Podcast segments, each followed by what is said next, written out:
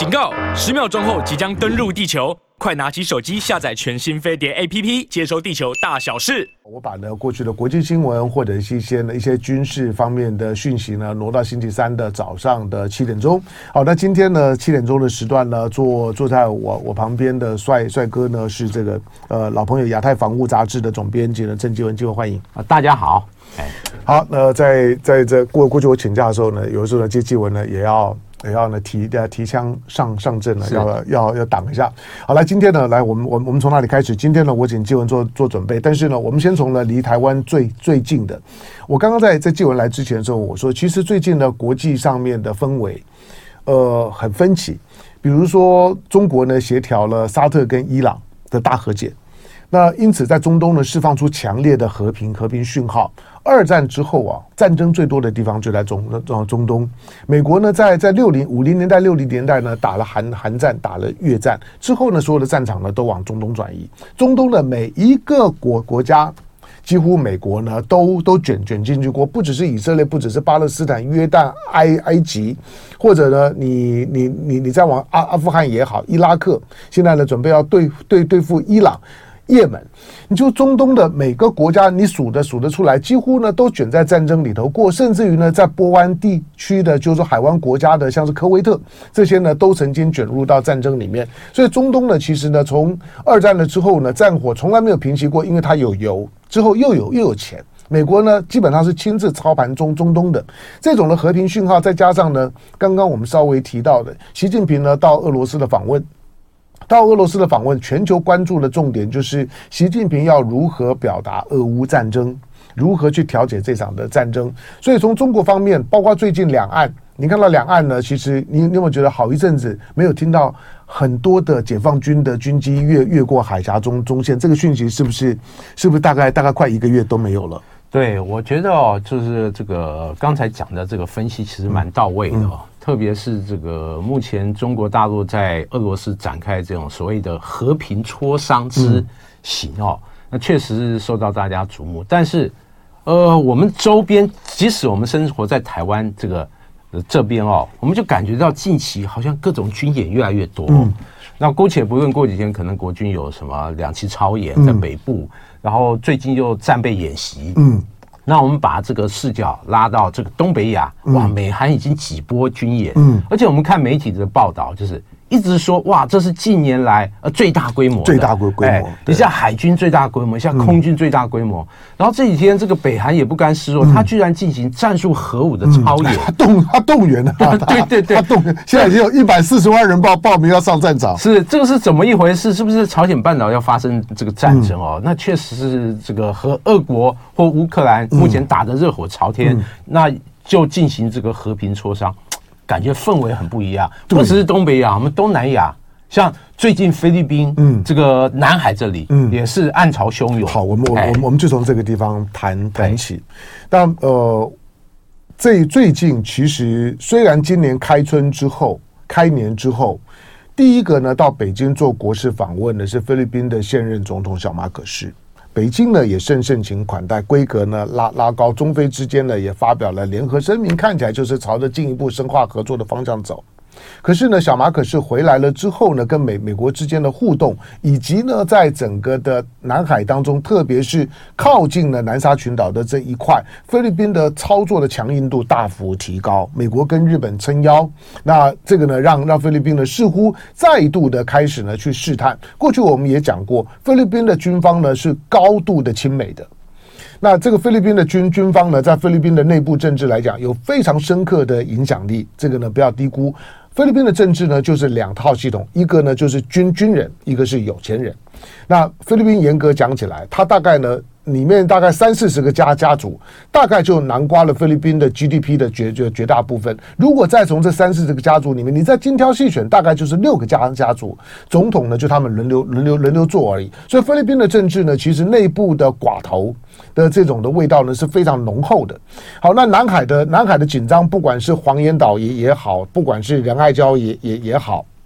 那甚至于呢，这这个的过过过去呢，我们的我们的这个的曾曾经呢占领过的岛屿，菲律宾呢抢回抢回去的。那这些呢，菲律宾呢，在南海当中呢，跟解放军之间的较量，解放军呢，姿态呢也很也也也很强硬。中菲之间呢，在南海现在气氛是不好的。不过我们看到呢，为什么菲律宾有这样的底气？因为美菲之间最大的军演呢，即将要登场。这个军演为什么叫最大？为什么在在这个时候军演？其实哦，这个军演我必须为大家讲一下，大概这个四月十一号到二十七号之间举行。嗯嗯他这次军演规模确实就人数和动用兵力来讲，没错，超过以往很多。嗯，比如就目前表列的一些可能参演的兵力规模，大概上看到将近一万八千人。嗯，哎，一万八千人很有意思，地主国家大概出六千人，嗯，美军出动一万两千人，大部分美美军出两倍的两倍。嗯，而且就装备来讲，就美军的像两栖攻击舰啊、船坞登陆舰啊。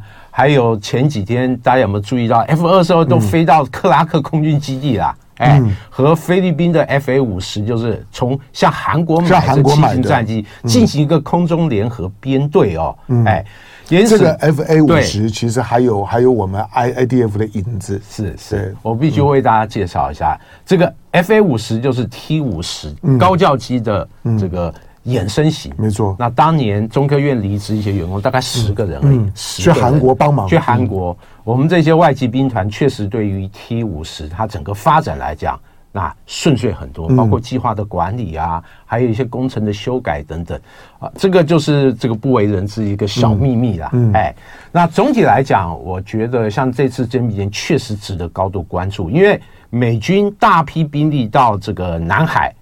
哎，到菲律宾，而且在菲律宾多个地方举行联合军演，嗯，包括离台湾最近的，哎，巴拉望岛，离南海几个岛礁最近的多点同时进行，而且不同于以往，可能是以这个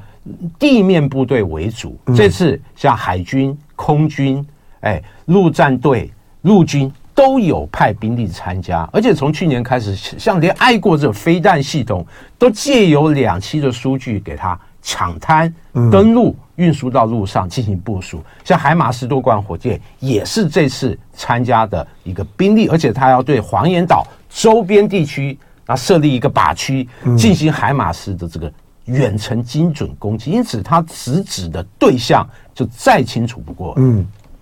好，当然，因为黄岩岛呢，黄岩岛距离距离马马尼拉就非常非常近了，哈，就是在在这个菲律宾的外海呢，大概大概两百两百多公里的地方而已，哈，所以这样，当然现在实质上面呢，控制黄黄岩岛呢，那是解是解放军，但是对美国来讲呢，其实无非呢就是借着演习呢，在警告解放军，呃，有关于填海造陆啊、驻军这件事事情啊，就是说掌控权是一回事情，但是呢，不要在那地方做任何的。军事行动，我认为啦，因为那个地方如果有任何的军事部署的话，那不管是克拉克空空军基地、苏比克海军基地，美国在菲律宾的这些呢军事的操作，那个呢压迫感呢就非常非常重了哈。我我认为那个呢隐含着就是说，其实菲律宾不是重点，重点是中美之间在这场军演当中所隐含的中美在南海的军事角力。那美国的美国的企图，我的感觉了，就是他要努力的去破坏呢，听起来。来呢，看起来好像即将要达成协议的中国跟东盟的几个主要国家之间的南海行为准则，因为这个看起来已经谈到第二轮，而且第一轮的文文文本呢，大家都已经确认了，都签字了。现在准备呢，就做第二轮，第二轮呢就很有机会呢达成共识了，只剩下一些细节的部分。美国看起来是不愿意看到这一幕，因为一旦南海行为准则出现了之后，美国在南海的活动就会受到非常大的限制，所以美国现在呢就在拉菲律宾。好，但是呢，美国呢当然除了南海之外呢，他这次的演习，他有一点还特别凸显的，就是台湾有事，不只是日本有事，台湾有事，菲律宾也有事。因此，他的演习的地点呢，其实以及演习的形形式，跟对于未来台海的战争准备是有关的。为什么？确实啊，特别是他在菲律宾这个距离台湾最近这个北部这个省份，卡卡加延省进行演习，而且我们大家注意到。那之前这个菲律宾又新开了哎几个基地给美军，嗯，哎，目前它可以让美军使用的是十一个，是。哎，其中好几个是针对敏感性、争议性比较大的地区，比如说卡加延省、巴拉望岛等等。那尤其是我们注意到这个卡加延省，它这个基地，它在必要时候，比如进驻像爱国者飞弹或者陆基的反舰飞弹系统，它可以这个整个控制或压制。巴士海峡这个方向，那我们看过去以来，解放军这种海空操演，经常是会通过巴士海峡空域和海域哦，也因此它进行某种的军事制压或军事封锁，它这个意味是非常的这个浓厚的哦。而且我们过去几天看到这个，顺着香龙刚才讲的一个话题，就是目前菲律宾和中国大陆，包括渔船啊、海警啊，甚至解放军船舰，在好几个岛礁周边，那展开一个像对峙的对峙的局面哦。那包括中业岛周边，据说都被这个大陆的船只围起来。哎，那仁爱礁及仙宾礁那边，还有就是黄岩岛，其实这三块。这一阵子就非常的敏感，尤其是之前菲律宾还传出哦，这个解放军的船舰用镭射照射，对，然后开始把这一波的中非之间这个海洋争议、南海争议，哎，更多的浮上台面。嗯，那就是这个意图要破坏这个南海共同行为准则，这个用意确实是明显不过了。嗯，哎。好，他这次在卡加延延审的这个军演，当然现在呃细节的部分也还没有曝曝光嘛。我们我们只是看他的做的一些的宣传跟战争准备。我觉得这次的军演，美方刻意的准准备，而且呢逼着呢菲律宾呢一定要配合。那从战略上面来讲，我们当然看的是菲律宾，菲律宾现在呢承受到呢美美方的巨大的拉拉拉力啊，所以现在呢又又开始呢往往美国这边呢这边倾斜。这在我们过去提醒的，呃。对这些国家来讲，换一个总总统，在他的外交战略上面呢，做大幅度的转向是绝对可能的。尤尤其菲律宾，基本上面呢，它是深受美国控制所影响的。它毕竟是美国的前殖民地，所以我说它是拉丁亚洲完全拉拉拉丁化的亚洲国家。好，但是问题说，我们我们我们从大陆的视角来来看好了，大陆一方面一方面看起来他知道菲律宾在战略上面了。经济上面不见得这么重要，因为它毕，但是它毕竟是东盟国国国家。那中国因为非常重视多东盟，好不容易呢，就是说呢，东盟也也整合好了，跟中国发展了十加一的关系，在经济上面来讲呢，走得顺顺风顺顺顺水的。可是中非呢，即使今年开春的时候呢，看起来有一番的好光景，但是现在呢，只要碰到呢这些呢岛礁的问题的时候。我觉得，我觉得中国解放军对应的强度仍然非常的的的强硬啊，没有其他的方式了吗？就中国的这个强硬，跟他的要发展中非关系的一个比较友好的那个氛围，不会有差距吗？我觉得，其实中国大陆对于主权问题，它的红线是画的很清楚，没错，就是我在很多领域可以跟你好来好往，可以给你讨价还价，但涉及到主权这种。实实在在一些问题的时候，其实他通常立场很强硬。嗯，我认为他在这方面的处理，不只是对非，对美国也是啊。嗯，哎，有些东西我就是这样，哎，那你要不要买单你的事情？嗯，但是在整个运作的方式，我认为这个中国大陆还是很有弹性的。比如在这个海上与菲律宾方面的博弈哦，就是对应，那他是派像渔船，哎，然后渔政船在前面。哎，进行某种的这个展现这个实力，渔船后面可能是海警船，嗯，海警船再后面才是海军的船舰，因此哦，它就是让整个对峙的局面或形成海上的态势是有所弹性的，嗯，哎，这个也是让双方在海上这个对应的时候，不会一下就拉高到可能军队对峙的层面，这样双方的这个转圜的余地就会比较差。我认为这是。中国大陆在南海不只是对菲律宾，事实上对马来西亚、印尼等等，它也是采取类似的手法。嗯，但是比较严峻的就是哦，美国以菲律宾为基地，未来一定持续在南海做很多文章。嗯，尤其是它的两栖船舰或者陆战队兵力，未来常态性或更多的兵力以菲律宾为基地的话，它对于中国大陆在南沙这些岛礁。我这个威胁性真的是很大，毕竟这些岛礁，那大家都知道是易攻难守，嗯，哎，它的整个安全的威胁其实实实在在。嗯若长此以往以这种强度下去，我认为最可能的发展就是中国大陆强化这些南沙岛礁的军事化，嗯，哎，它会部署更多的轮调，更多的像这个呃。各种空中兵力和海军兵力，嗯，那就不是现在可能只有零二二，哎，飞弹快艇进驻，还有一些雷达或者一些这个飞机，哎，这个呃间歇性、偶尔性的进驻，而变成常态性的，这个就是对整个区域的稳定和安全形态来讲，嗯、我认为会往上升。哎，好，我们对对南海啊，呃，当然因为我们有太平岛，原来原来现在呢，现在中非之之间呢在较量的，像中业岛。其实，在过去呢，是台湾掌控的。这本来是呢，南沙群岛当中的两个大岛。现在太平岛呢，还在台湾的手手上。就天然岛来讲了，因为现在人工岛呢，比太平岛都都更大了。那中业岛呢，是另外一个。呃，我们在理解理解，就是说呢，美国为什么要在菲律宾呢，把菲律宾呢拽拽在呢自己的口口袋里面，拽在呢身身边呢，就是因为因为因为南海的关系，南海。对美国来讲，在跟中美之间在军事较量的时候，第一个在战略的一个一个争夺点呢，就是南海。南海就相当于呢美国的加勒比海。在结构上面也也很像，加勒比海的周围除了美美国这个大国之外，其他的都是很很小的国家，基本上面都呢成不了气候。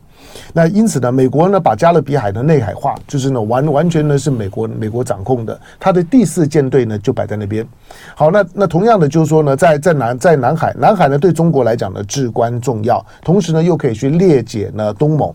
可能很多人会会会想说，诶，那如果如果菲律宾跟中国的关系搞搞搞搞僵了，那东盟不是也也很也很尴尬吗？倒未必啊，东盟在这件事情当中呢是有是有可能分分裂的。好，你你你认为东盟国家会会怎么看这件事情？我认为东盟目前还是冷眼旁观啊。嗯、哎，那大家比较关注可能是越南，哎，会不会采取什么类似菲律宾这种配合的行动？嗯那以这个美国在里面持续做文章的这个状态下，我认为这个是有可能发生的。毕竟这个越非如果说共同对于大陆，哎，在南海这个主权这个争议这个问题再度挑起这个状态，可能就是回归到十年以前，哇，整个南海动荡不安哦。但我认为，因为现在这个国际间的整个经济形势不好，其实东盟国家和中国大陆在这个部分，其实它是有很深的关系。嗯，也因此，在这个大架构下，我认为东盟主要的国家目前会作壁上观。嗯，哎，那看未来形势演变而定。嗯，也因此，这也是让中国大陆方面很小心翼翼的，就是和这个菲律宾，哎。啊，精确来说，菲律宾后面的老板美国在南海的博弈，那中国大陆还是会掌握一定的分寸，嗯，不要把事情弄得太僵，或这个弄得这个过于爆炸性，这个是反而对于整个中国大陆对于东盟国家的这个侵略或者往来会很不利，哎。好的，进广告前呢，我我我回溯一下，就是说过去东盟国家，当然那个已经是上个世纪九零年代的事情。大家都知道，上个世纪九零年代的时候呢，菲律宾曾经把美军给赶走。把美军赶走的时候呢，在当时呢，当时代表呢东盟呢讲话的呢，代表性的呢就是李呃李光耀，就是呢在新加坡的总理李呃李光耀。李光耀呢曾经讲过。呃，李呃，李光耀说，菲律宾呢，菲律宾把美军呢赶走，这个是个错误。他觉得菲律宾很笨，那他觉得呢，美美军呢留在呢留在菲律宾呢，对于东盟是好的。这是李光耀过去的观点跟想法。当李光耀已经过过世了，这个时候他是不是还会这样讲？我不知道。但是如果李光耀的那种的观念，从新加坡的视角所投射出来的南海跟菲律宾跟美菲的关系，如果是这个样子，那我估计呢，新加坡在这件事上面呢，好一点是沉默，甚至于他可能公开的表达欢迎。来，台北市政府采购私有公保。好，来回来之后，我们再来再来谈美美韩。对，OK。我，这金正恩也是，嗯，真是软硬不吃啊。对啊，对啊，这个很奇怪的人。嗯，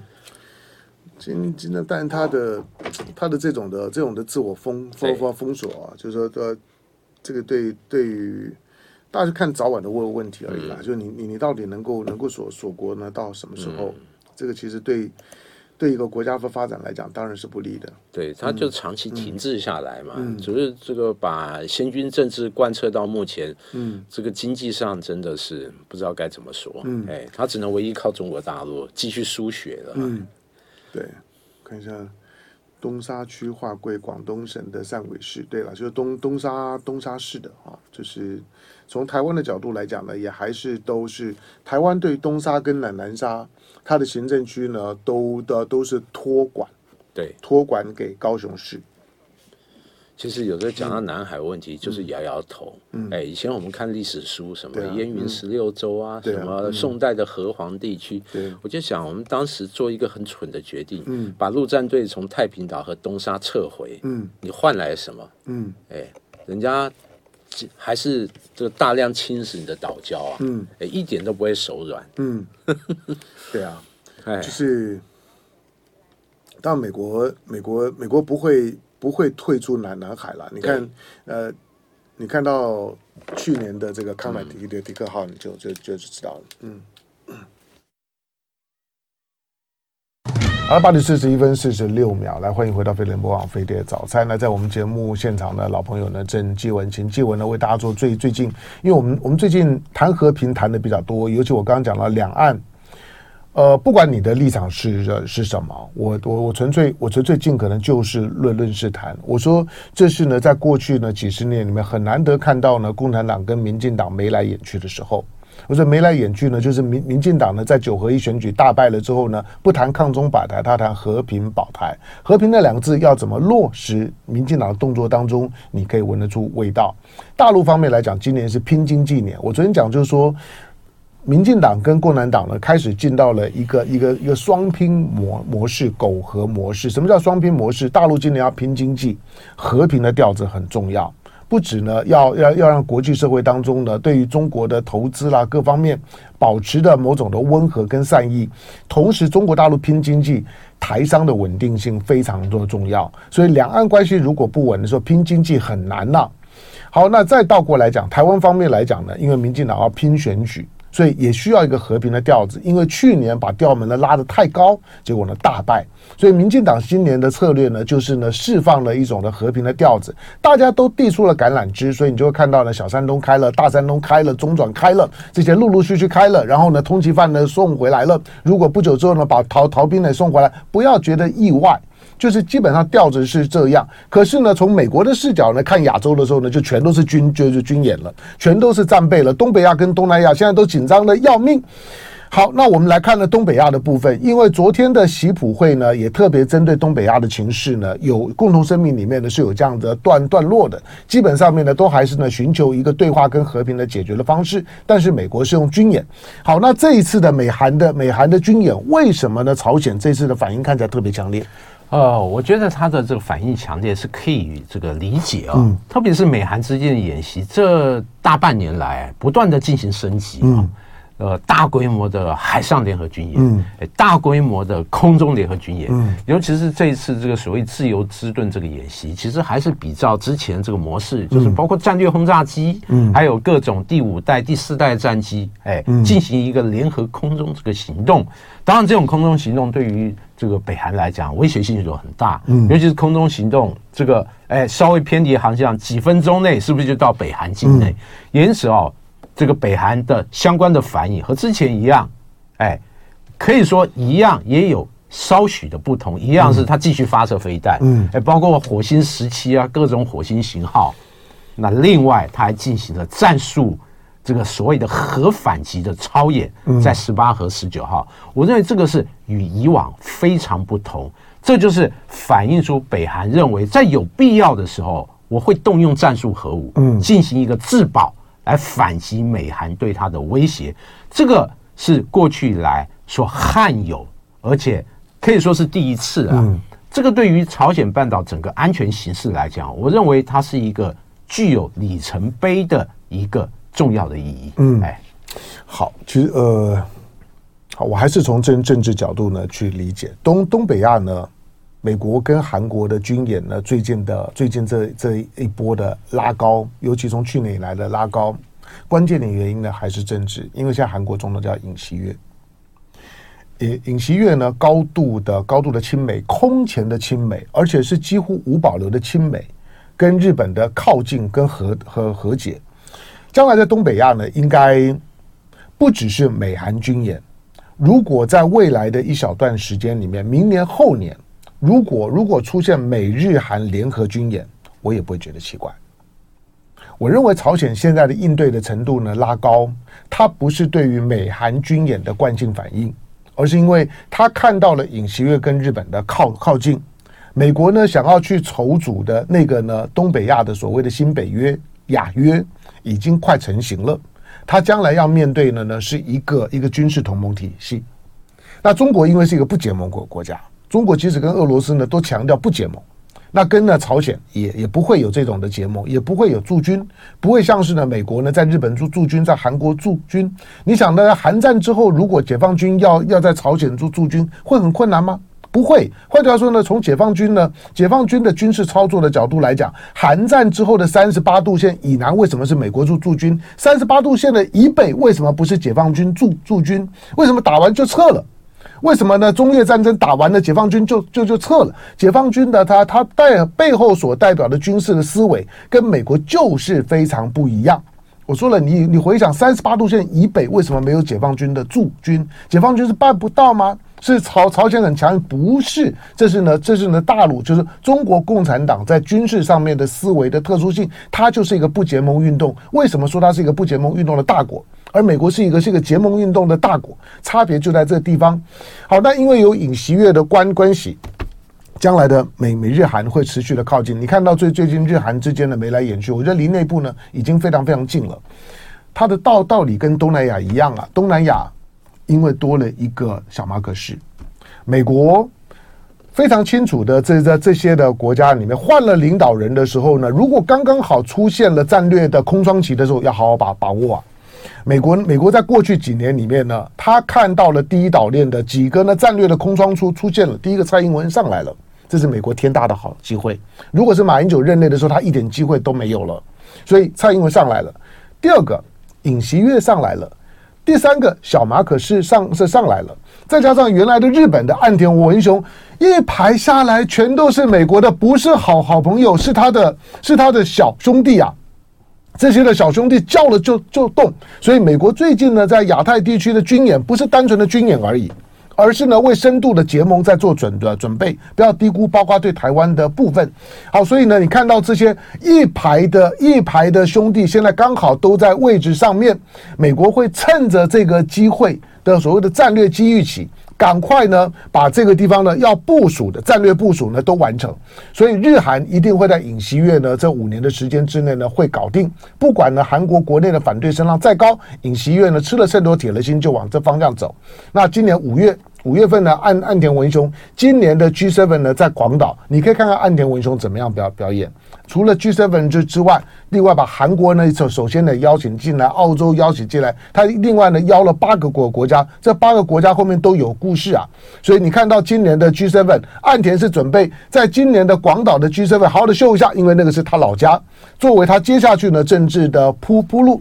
小马可是呢，我们刚刚刚刚讲过了，永远不要低估美国呢对南海的战略地图，否则他不会把康乃狄克号藏在那个地地方。如果不是撞到东西浮上来了，你哪里知道康乃狄？迪克号呢，在那里，海狼级的潜舰呢，全世界呢就三条而已。美国藏那它在那里都不知道，所以不管是南海也也好，或者是呢东北亚也也好，或者是台海也好，美国基本上做的全都是呢战略跟军事的准准备。我想刚刚这样讲的大概呢够完整。好了，那我们就来看看台台湾吧。刚刚谈到就是说，最近陆战队呢在桃园在竹围的这样一个所谓反登陆的军军演。我之前大概只能够很表面的讲了，我说因为那个那个地方呢，本来就就就是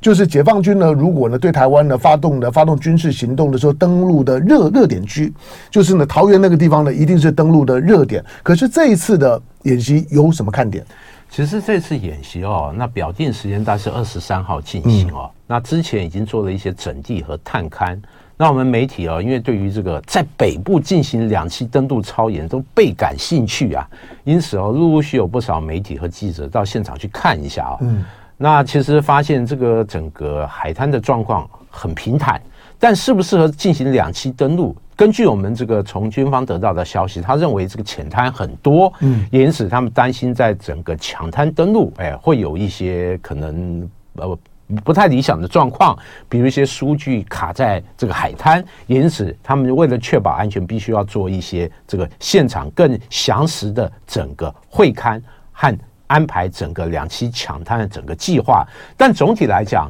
虽然这个竹尾外海这个是一个所谓的红色海滩，哎，其中之一。那我认为叫做红色海滩就是热热区热区，就是热区，整个台湾本岛，哎。那军方划定了在十三处，对解放军极可能展开登陆的海滩，嗯，把它列为红色海滩。这些海滩在汉光演习的时候，它会针对这些海滩的这种攻防进行相关的防御的计划。比如，哎，真的解放军在这个地方登陆，我如何反应？如何配置兵力？嗯、那目前其实整个计划越来越复杂，不只有现役部队，还有未来像这个呃后备部队怎么样？共同进行驰援，所以我们这两年有看到，哎，巴黎海滩也进行两栖登陆这种反登陆的操演。我们可以看到常备部队、后备部队共同进行海滩的整个攻防的演练。巴黎就在淡水河口了。对，所以我们从这个打开地图就知道，整个淡水河两边，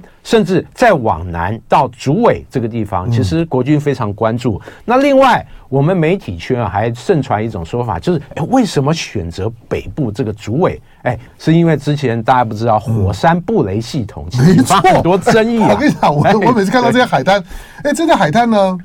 到现在夏夏天快要到了嘛，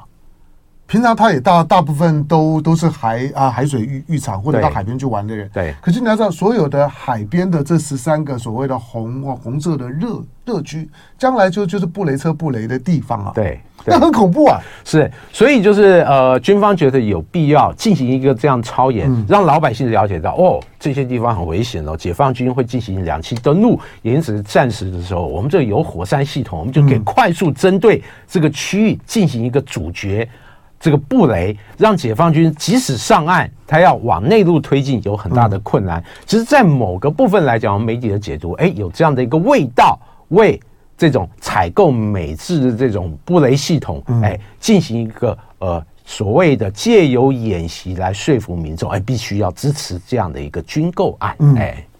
哎，可是我我们我们在讲布雷车的时候，当大家讲到讲到布布雷，讲到地雷都都怕怕的。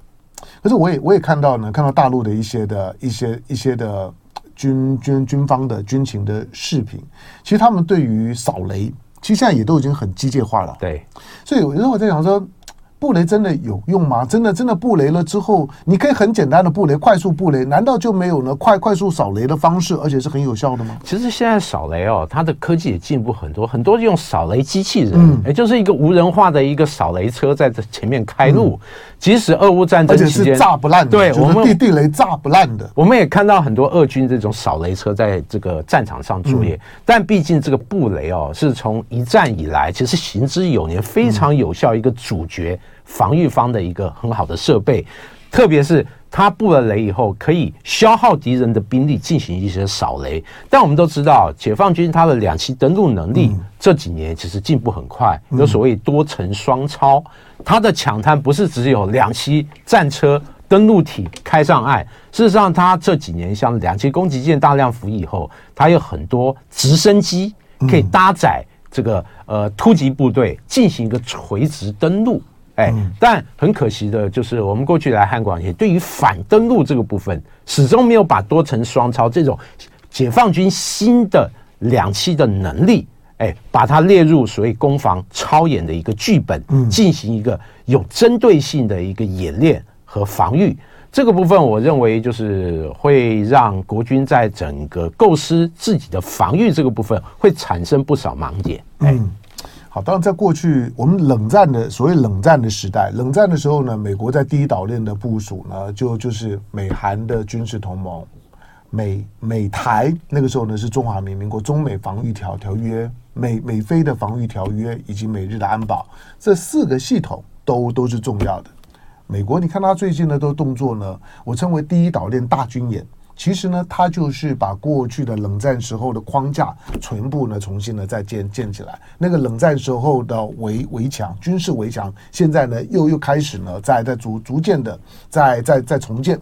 好，最后呢一个一个小问题，你你认为那个逃兵最后会怎么处理？我觉得这个是一个政治性的议题，已经不是什么军事这个议题了。嗯嗯、诶，但在目前两岸这种比较好的氛围，我认为他可能被送回台湾的几率。我认为还是比比较的高的，嗯、但是这个用什么样的方式，还有他送回来会有什么条件？嗯，我认为这个大家可以去仔细去挖掘挖掘。嗯，哎，好，因为我的我的判断是呢，当台湾方面已经发布通气了，发布通气了之后呢，那逃兵大概就快回来了，就是把它刑事化了，用用刑事的罪名，那就跟跟一般的通缉犯就可以用相同的处理。就是今天从台湾方面来讲，把这个逃兵当做是一个刑事犯罪发布通缉的时候，那如果之前你都能够把把八八枪枪枪击的那两个呢直接送回来，那这为什么不能够送回来？当，这个兵其实并不重要了，一个火火防兵二胆。我觉得国防部呢还算诚实，就那个地方已经谈不上什么样的军军事机密，有有多少人干嘛，大家清清楚楚楚，也没有呢太太高火力的这种的部或部件都没有，基本上面它就是两岸的一个看看两岸之间的我我说的这种的双双拼的模式，眉来眼去的这个模式是不是真的？那那个逃兵呢，反而呢是另外的一个检验点。可是我问个问题啊，就是我的。我的想法本来呢，政治问题以外，两岸之间的逃兵，他难道没有办法用用所谓的良心犯罪去处理吗？我认为这个部分还是在政治上还是有一些这个这问题哦。嗯、哎，良心就像所谓的政治犯，嗯，哎，呃，在实际运作上来讲。我认为他这个部分还真的是值得大家进一步去好好想一想，嗯、哎，可有没有这个可能？理论上来讲，我认为是可以比照香港这种模式。嗯，我们也知道很多香港这个当然反善送中的人跑到台湾来，嗯、是那台湾类似就是对于现在政府不满人，嗯、是不是大陆也可以相对处理？时间到。